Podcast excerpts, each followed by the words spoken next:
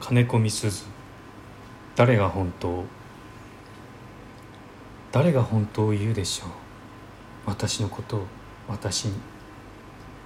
よそのおばさんは褒めたけどなんだか少し笑ってた。誰が本当を言うでしょう？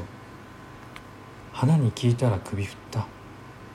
それもそのはず。花たちはみんなあんなに綺麗だもの。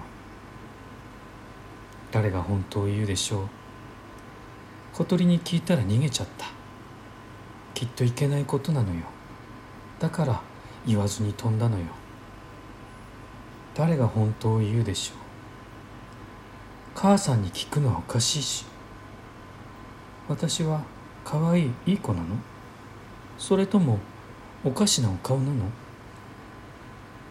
誰が本当を言うでしょう。私のことを。私に。